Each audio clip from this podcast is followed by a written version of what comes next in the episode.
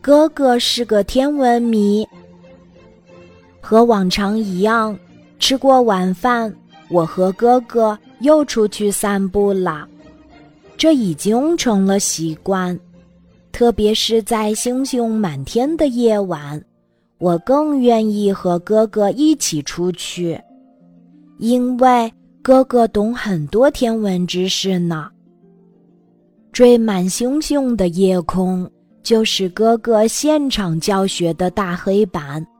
有时不等我开口，他就得意地讲起来：“这是什么星？那又是什么星？”我的哥哥为什么知道那么多星星呢？如果你们能有机会到我们家去看看，就知道了。在他的床边上。摆着一个书架，书架上常摆着《宇宙奥秘》《知识趣谈》《走向天空》等书籍。哥哥一闲下来就翻看这些书，还不时地在桌子上铺开一张纸写写画画呢。前天他自己画了一个星象图，密密麻麻，我一点儿也看不懂。我问哥哥：“这画的都是什么呀？”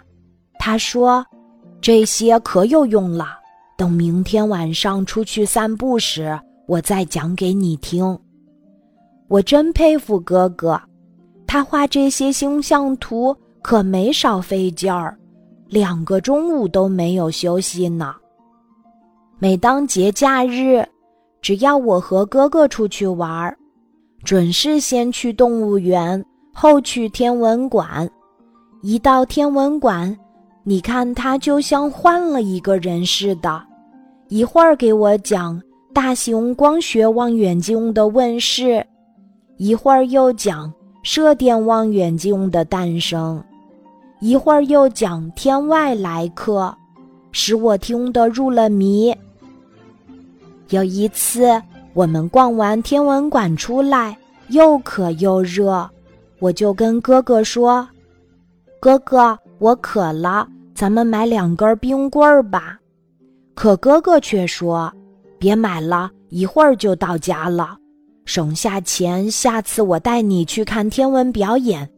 下周有一个新节目，可好了。”他对天文就是如此痴迷。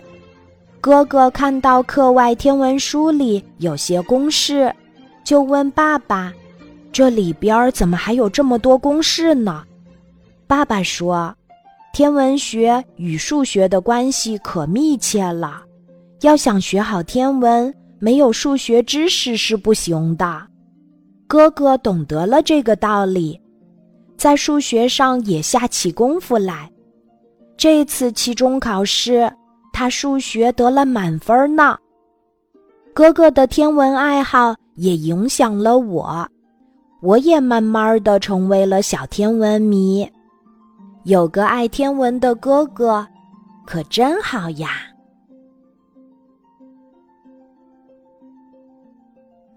今天的故事就讲到这里，记得在喜马拉雅 APP 搜索“晚安妈妈”，每天晚上八点，我都会在喜马拉雅等你，小宝贝，睡吧，晚安。